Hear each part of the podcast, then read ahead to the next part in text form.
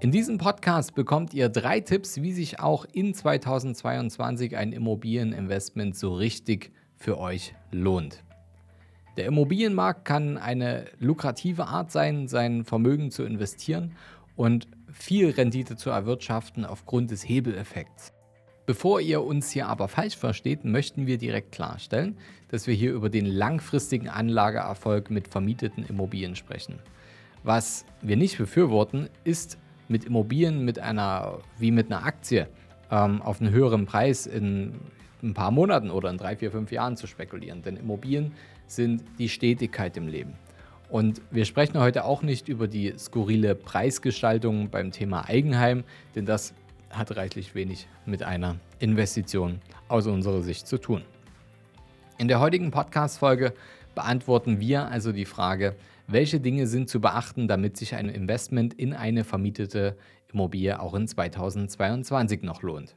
Herzlich willkommen zum neuen Podcast vom Sparer zum Investor. Mein Name ist Fabian Schuster und meine Vision ist es, dass wir die Schere zwischen Arm und Reich wieder ein Stück weit zusammendrücken können.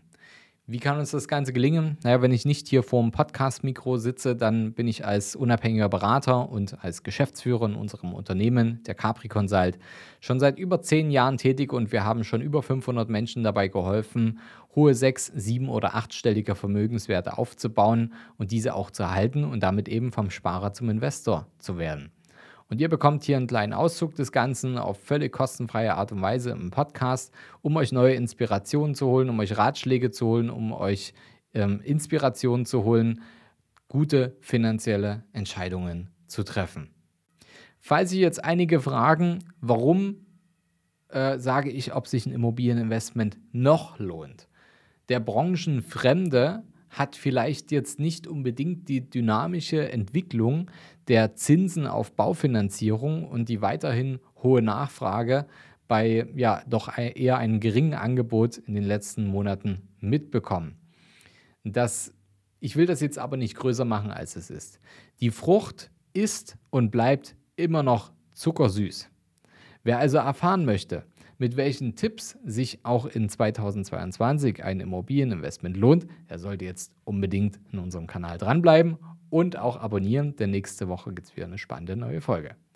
Zunächst sollten wir vielleicht das Grundwissen wiederholen. Was genau beeinflusst denn eigentlich den Immobilienmarkt? Erstens, das Angebot und die Nachfrage beeinflussen den Immobilienmarkt. Klar, kennt ihr. Zweitens, Viele kaufen Immobilien nun mal auf Pump. Also viele kaufen Immobilien mit Darlehen und die Zinsen, die wir für die Darlehen zahlen, um Immobilien zu kaufen, die beeinflussen auch maßgeblich den Immobilienmarkt.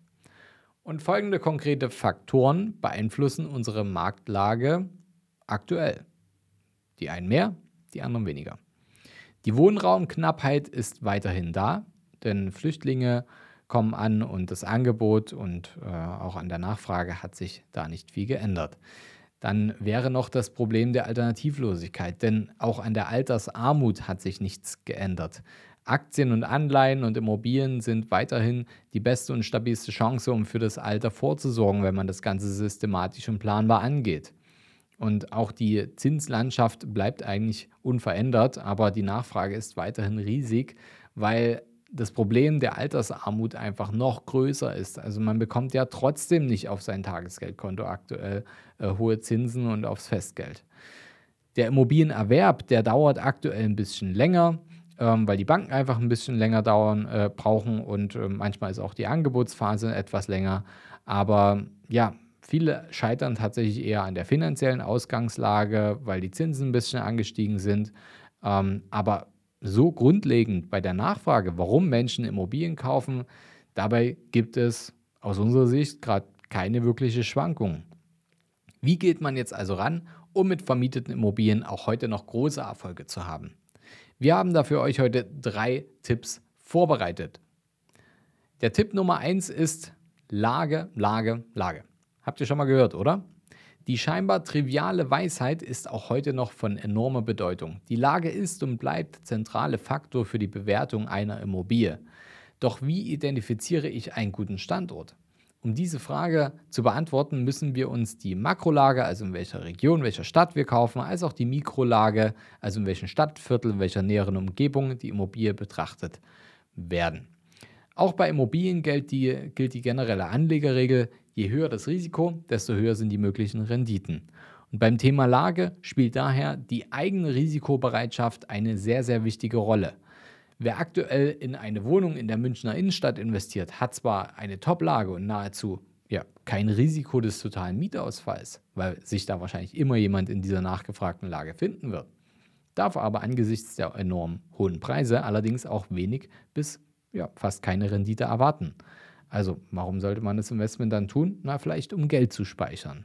Da gibt es auch wiederum Menschen, die sagen, okay, für mich ist es eben ähm, Betongold. Habt ihr vielleicht schon mal gehört. Wer dagegen in eine, ähm, nennen wir es mal, weniger begehrte Stadt investiert, der hat zwar höhere Renditechancen, nimmt allerdings auch größere Risiken in Kauf. Das gilt es einfach abzuwägen. Der Tipp Nummer zwei ist, neben dem Immobilien-Asset ist das wichtigste Asset die Kontakte und Erfahrungen, die man hat, also das eigene Netzwerk. Ist, das ist glücklicherweise auch im digitalen Zeitalter ein bisschen einfacher geworden und es sind natürlich auch genügend ähm, Dienstleister auf dem Markt, ähm, die neue Kunden suchen, die digitalisiert sind, die sich weiterentwickeln und ähm, die diesen Anspruch erkannt haben und den auch lösen können. Man kann sich ja ähm, auch beispielsweise recht schnell informieren. Zum Beispiel kann man auch den Prognos Zukunftsatlas sich herausnehmen und da kann man jetzt nachlesen, an welchen Standorten die Preise etwas niedriger, aber die Zukunftsaussichten sehr gut sind. Ähm, beispielsweise wie an unserem äh, aktuellen Lieblingsinvestmentstandorten Dresden und Leipzig und deren Peripherie. Ähm, dort könnte man ja auch mit Wohnungen oder kleinen Mehrfamilienhäusern beginnen. Übrigens ähm, wer einen etwas größeren Geldbeutel hat und sich ähm, für das Thema Mehrfamilienhaus interessiert, das kann sehr, sehr äh, effizient sein und man kann richtig gute Mieteinnahmen entwickeln bei doch eher sehr, sehr geringen Verwaltungskosten. Ich le lege euch hier in den Show Notes nochmal den Link zum Prognos Zukunftsatlas mit ab. Schaut einfach mal rein, welche Gegenden da eine hohe Dynamik aufweisen und in Zukunft sozusagen gute Bedingungen aufweisen, um weiterhin ähm, Wachstum in Kaufpreisen, Mietpreisen und so weiter und aber auch eine gewisse Stabilität mit sich bringen. Das könnt ihr auf eigene Faust herausfinden. Tipp Nummer drei, kenne deine Zahlen. Also vor jeder Besichtigung steht eine Berechnung. Und ich sage immer, wenn sich's rechnet, dann rechnet sich's. Die Berechnung sollte möglichst konservativ sein. Das heißt, ein Immobilieninvestment ist nicht darauf angewiesen, dass Preise steigen. Also ein Immobilieninvestment kann auch funktionieren, wenn die Preise nicht steigen. Und auch das sollte man einfach in die Berechnung mal mit einfließen lassen. Und dann, wenn sich's rechnet, dann rechnet sich's.